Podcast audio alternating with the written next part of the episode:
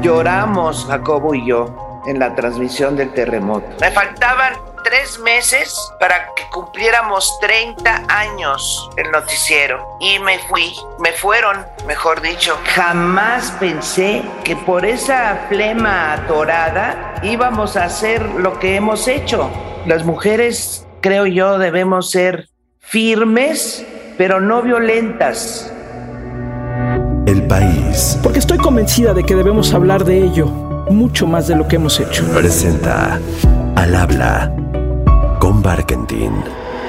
Hace cuatro minutos tembló aquí en la Ciudad de México, todavía no sabemos la intensidad de este temblor, estamos investigando, se sintió fuerte, la verdad, pero no sabemos todavía ni dónde fue el epicentro ni la intensidad. Fue a las 14.25 de la tarde. Lolita Ayala, periodista, conductora durante casi 50 años en Televisa, mujer pionera al frente de un noticiario televisivo y que hoy, ya retirada, se ha convertido en un referente para mucha gente joven que tal vez nunca la vio en la televisión, pero hoy compran sus playeras, le hacen memes, la meten a redes sociales como TikTok y en fin, la tienen activa y vigente. Esta semana, en Al Habla con Barkentin, Lolita Yala. Querida Lolita, antes que nada, ¿cómo estás? Pues más o menos bien. No te puedo decir que excelente porque tuve un accidente aquí en mi casa, me caí, me rompí la cadera, me rompí el fémur y pues no he estado así del todo bien, pero pues ahí voy. El tiempo pandémico lo viví bien. Me dediqué a hacer colectas a través de WhatsApp para ayudar a solo por ayudar, porque tú sabes que con la pandemia, pues nadie gasta, ¿no? Nadie da. Entonces, pues hice una grabación pequeña y lo mandé a todos mis eh, contactos. Y pues no sabes, me fue re bien. La gente participó tan bien que junté más de un millón de pesos. Claro que me pasé pegada al WhatsApp. Aborrecí el WhatsApp, pero sí me fue muy bien. Más de un millón de pesos, más de cinco mil ayudas era principios de la pandemia y había mucha gente en la calle sin comer. Había gente que pues tocaba guitarra o personas que viven día a día, que tratan de vender lo que puedan. Y pues con esas personas nos dedicamos a llevarles comida, de plano comida, porque no tenían, eran cilindreros, barrenderos, otros que vendían periódico, dulces, y con ellos me fui a darles de comer porque no tenían qué comer. Antes de seguir platicando, Lolita, ¿cómo te presentarías a estas alturas, después de todas las cosas que has hecho? ¿Cómo te presentarías? Uy, uy, uy. Pues mira, soy una persona que se ha dedicado al periodismo y a ayudar. La verdad, soy una mujer sencilla que quiere ayudar, es su principal propósito, ayudar. O sea, soy altruista, la verdad. La gente me tiene confianza y sabe que lo que nos dona solo por ayudar va exactamente a donde tiene que ir. ¿Cómo llegaste al periodismo? Pues mira, fue una coincidencia, una casualidad, porque yo iba a entrar a Canal 8, yo entré a Canal 8, fue mi primer trabajo y entonces andaban buscando una chica en Canal 8 para darle un trabajo. Y entonces esta amiga mía que iba a ir al casting me dijo, acompáñame, no seas así, acompáñame. Es nada más unas pruebas que van a hacer ahí. Total, la acompañé y había como 15 chicas periodistas, locutoras, pues nos hicieron pruebas a todas. A ver, tú improvisa un programa para mujeres, a ver, tú improvisa un noticiero y me hicieron ahí varias pruebas. Yo no iba al casting, pero pues ya que me vieron ahí, me invitaron al casting. Se acabó el casting y quien dirigía ahí nos dijo, váyanse y el lunes les hablamos a ver quién queda. Bueno, pues está bien, yo le dije a mi amiga, y ojalá que no me escojan porque esto está muy difícil. El lunes siguiente me hablaron a mí que me habían escogido a mí y que por favor me presentara yo el lunes en la mañana con el director de Notimex. Entonces yo fui a ver al director de Notimex y le dije, señor, yo no sé nada de periodismo, yo no sé nada de televisión, de veras yo no sabía nada. Me dijo, pues te escogimos a ti y tú vas a estar aquí hoy en la noche porque hoy vas a leer unas notitas y tú vas a estar en el noticiero todos los días, noticiero Notimex, que pasa todos los días en la noche. Yo iba a estudiar medicina, tengo vocación de médica porque toda mi familia son médicos. Era algo que yo quería, ser doctora. Le dije al director, mire, yo nada más voy a estar seis meses porque yo voy a meterme a estudiar medicina porque como estudié college en Estados Unidos, quise revalidar mis estudios y me dijeron que se tardaban seis meses. Y entonces les dije, pues yo seis meses trabajo y nada más. No, pues no importa, me dijo, pues este, los seis meses no importa. Yo te pongo un maestro y tú vas a aprender todo lo que te va a enseñar el maestro. No, pero que yo nada más seis meses y que no sé nada de periodismo y no. Bueno, por más que les dije que no, el día siguiente estaba yo al aire en el noticiero Notimex, me dieron tres notas y pues muy bien, hice mis tres notitas y me dijeron, pues te escogimos a ti y por favor ven mañana a las nueve de la mañana. Y fui al día siguiente y ya me contrataron y ya me quedé en Otimex. Ya no estudié medicina, pero sí me metí a programas médicos. Tuve la gran fortuna. La Secretaría de Salud Federal me dio un programa de salud que era cada ocho días y yo me metía a los um, quirófanos, aprendí muchísimo de medicina, o sea que por todos lados la suerte me ha seguido. Pero en esta nueva etapa que empezamos ahora es cuando más necesitamos estar unidos, es cuando más esfuerzo y entusiasmo tenemos que tener para que este nuestro noticiero eh, se mantenga como se mantuvo durante tantos años y que no decaiga. ¿Qué recuerdas como algunos de los momentos, digamos, emblemáticos de tu carrera como periodista? Pues mira, muchas cosas, ¿no? Cuando empecé, me lanzaron a la guerra sin fusil, de veras, porque me mandaban a todas las llegadas de personajes que llegaban a México, yo tenía que ir a cubrirlas. Y yo no era una experta cubriendo personajes, presidentes, el Papa, a todo el mundo tenía yo que ir a recibir. Luego vinieron muchas cosas como el terremoto, que ese fue el que más nos pegó a, los de Televisa. 7 de la mañana, 19, 7 de la mañana, 19 minutos 42 segundos, tiempo del centro de México. Sigue temblando un poquitito, pero pues vamos a tomarlo con una gran tranquilidad. Vamos a esperar un segundo para poder hablar. Sobre todo porque pues Jacobo y yo tuvimos que narrar el terremoto desde que regresó la señal, que fueron las 12 del día, del día 19. Estamos investigando, se sintió fuerte, la verdad, pero no sabemos todavía ni dónde fue el epicentro ni la intensidad. Hasta el, al día siguiente estuvimos Jacobo y yo narrando la desgracia la muerte de todos fue algo que nos impactó a los dos. A mí me dejó huella. Lloramos, Jacobo y yo, en esa transmisión. Así de llorar en la transmisión del terremoto.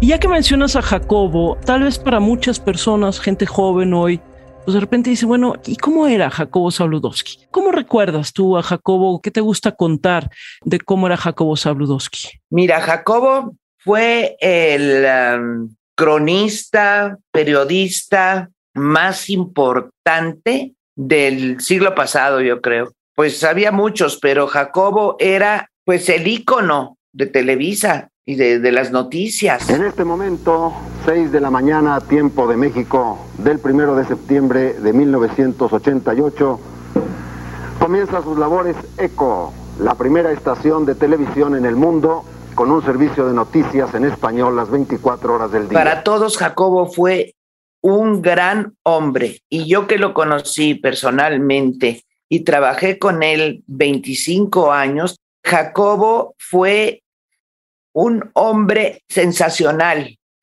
A todos nos conquistó por su manera de ser.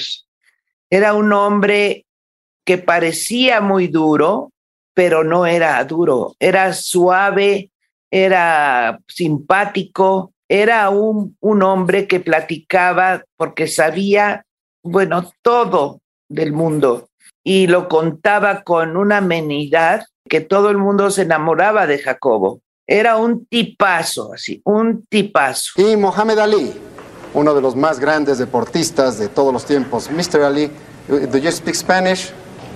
No. No. Well, I only know one word in Spanish, and that's not good. No, don't say it. Dice que solo sabe en español una palabra y no es buena. Well, um, I know one, Boca Grande. Boca Grande. Yes. That's what they call me. What does that mean? Oh, I don't know. Dice que qué quiere decir Boca Grande porque es lo que le dicen a él, pero yo no quiero problemas con el señor Ali que otro se lo traduzca. Hiciste mucho a lo largo de 50 años que dices, trabajaste ahí en Televisa con muchas coberturas de toda índole. Y luego, bueno, pues lo que ya hacia el final un poco de tu carrera, tuviste también este accidente en el helicóptero del entonces gobernador Duarte, que sé que a ti te afectó particularmente físicamente, pues tuviste afectaciones importantes. Y afortunadamente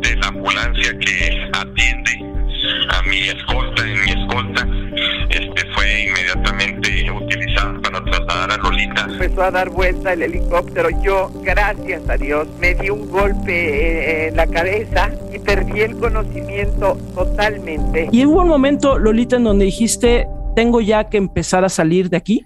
No, no. Yo por mí hubiera seguido ahí muchos años más, los que hubiera yo podido estar porque de salud estaba bien a pesar del accidente, pero una persona de Televisa, te digo el nombre, Bernardo Gómez, dijo que en Canal 2 él quería solo jóvenes, que yo ya no tenía cara joven y que quería caras jóvenes en Canal 2. Pues entonces ya me tenía yo que ir y me fui, me fueron mejor dicho, estaba por cumplir 30 años el noticiero donde estaba yo, el del mediodía. Yo fui la primera mujer frente a un noticiero porque no había mujeres, no nos creían, decían que las mujeres no teníamos credibilidad. Y pues la verdad que sí teníamos, pero no nos querían pues, ser titulares de algún noticiero porque según ellos no teníamos credibilidad solo con cara joven. Puedes estar en Canal 2 y pues me quitaron y para mí fue una tristeza muy, muy fuerte. Muchos años dando el lado amable de la noticia, eh, la inolvidable Rosa, pero mucho más que nada todas esas horas que diste en favor de esta empresa en la construcción, con mi papá en su momento, con Jacobo en su momento y ahora estos últimos 20 años o casi 20 años conmigo. De veras, muchísimas gracias porque la verdad me ha tocado aprender muchísimo de ti, de tu sensibilidad, de tu profesionalismo, de tu altruismo con, con la gente, no nada más tu trabajo acá, sino fuera. De veras, muy agradecido y muy honrado de, de poder trabajar, colaborar contigo y de conocerte. Sí me dio mucha tristeza, mucha tristeza porque así de un día para otro me dijeron que ya se acababa y que era por eso. Y pues adiós Lola. Y de un día para otro, me faltaban tres meses para que cumpliéramos 30 años el noticiero. Y pues no los cumplí. Siempre te tendremos aquí en el corazón muchísimas gracias. Gracias, Emilio, gracias. Y ya no sigo porque ya ves que soy chillona. Gracias. Muchas gracias, Lola. Gracias a ti. Y en medio de la conversación le pregunto de pronto a Lolita Ayala cómo le hizo para pasar de la televisión, de haber estado en los hogares de millones de personas en México, a eso, a vender playeras y a convertirse en un referente de las redes sociales. Tuve la fortuna que la gente me apreciaba cuando yo salía a la calle, cuando yo me daba cuenta que la gente me quería mucho, la verdad, perdón que lo diga, pero la gente se paraba a darme abrazos, les caía yo bien, vaya, al público. Y entonces, con gusto, me recibieron.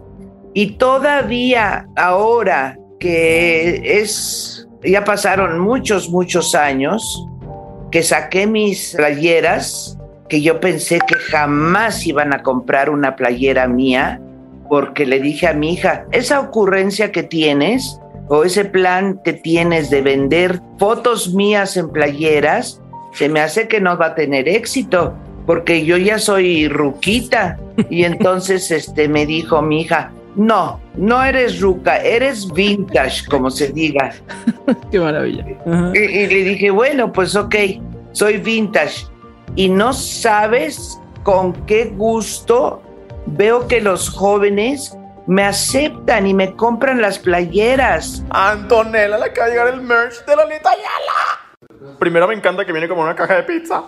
Pero eso no es lo mejor. Lo mejor es lo siguiente. Le abres y el papel tiene la cara de Lolita Ayala. Son mil Lolitas Ayalas. Vienen dos stickers de la cara de Lolita Ayala. Uh. Y vean por favor la playera. Lolita Ayala, si estás viendo esto, quiero mi playera. Y bueno, pues seré vintage, pero los jóvenes me compran y estoy haciendo ese negocio para ayudar, porque solo por ayudar, mi fundación que tiene 37 años, que nació junto con el temblor, son con causa, todo es con causa, porque todo lo que vendemos es para solo por ayudar, que nos está yendo bastante mal por todo lo que hay en México. Nos está yendo bien con las playeras, digo, no excelente, pero bastante bien. Y pues la gente las compra. Es que hay una parte maravillosa, Lolita, de la reinvención. Creo que en eso tu hija fue absolutamente visionaria de decir, eres vintage y por lo tanto, pues vamos a, vender, en este caso, playeras.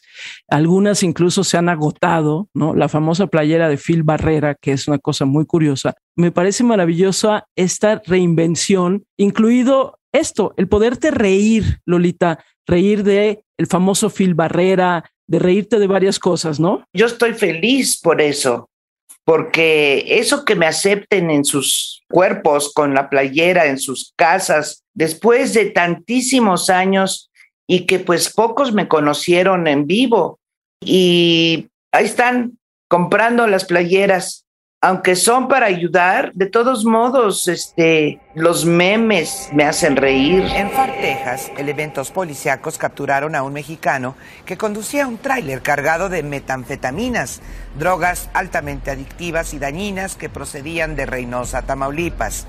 Phil Barrera, perdón. Phil,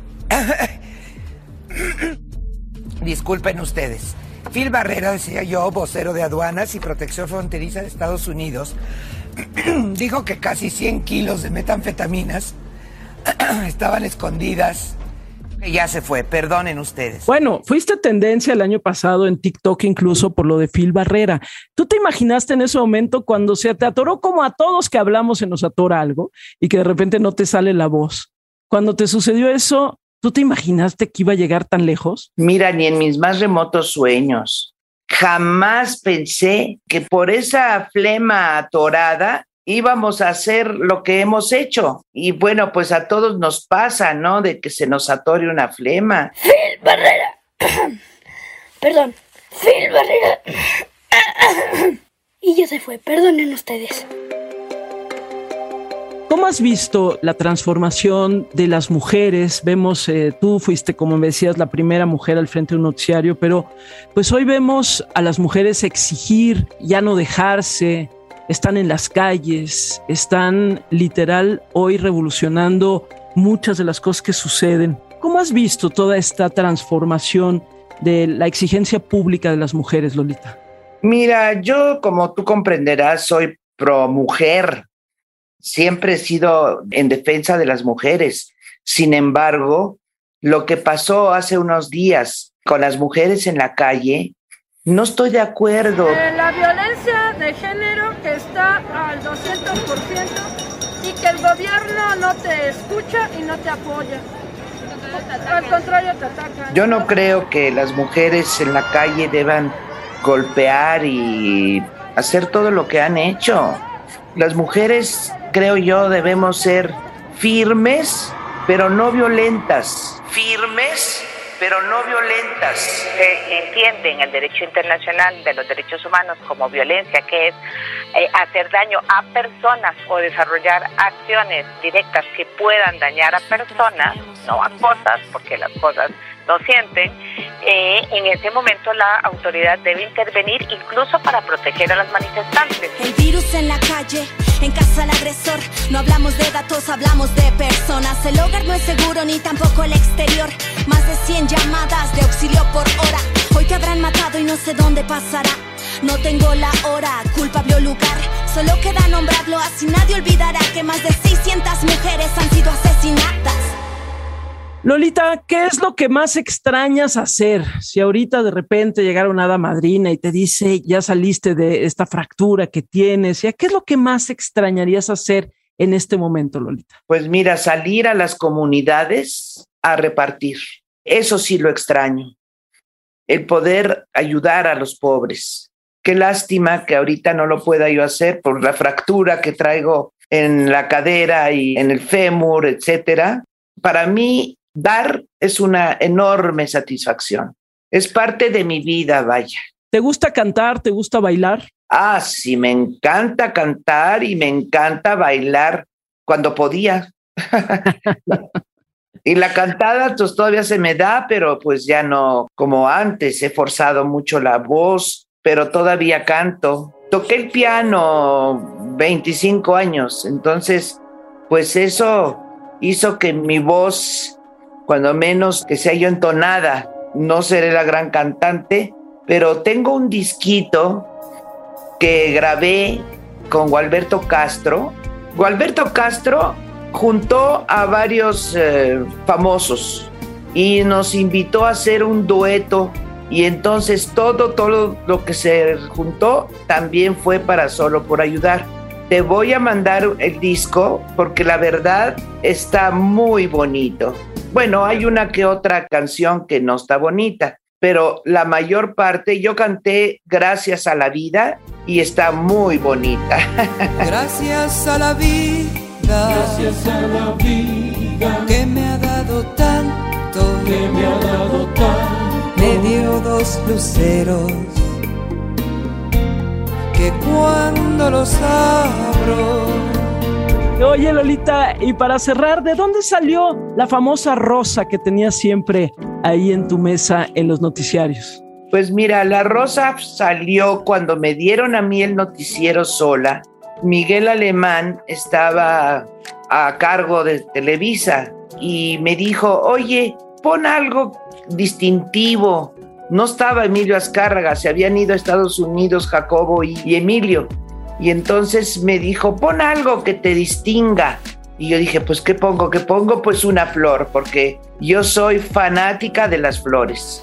Entonces puse una flor, decidí poner una rosa rosa y todos los días me hacían el favor de traerme una rosa fresca de ahí del mercado que está junto a Televisa y no sabes cómo pegó. Fue magnífica idea poner la flor. Esta rosa se convirtió en el símbolo distintivo de este noticiero. En la suma, cada una de estas 7.047 rosas representa el compromiso de informarle oportunamente y sin sobresaltos sobre los acontecimientos del día a día. Te mando un fuerte abrazo, que estés bien, que estés cada vez mejor y estaremos por ahí con tus playeras y con todo. Gracias Lolita, qué fuerte abrazo te mando, gracias. Muchísimas gracias a ti y mucha suerte en todo.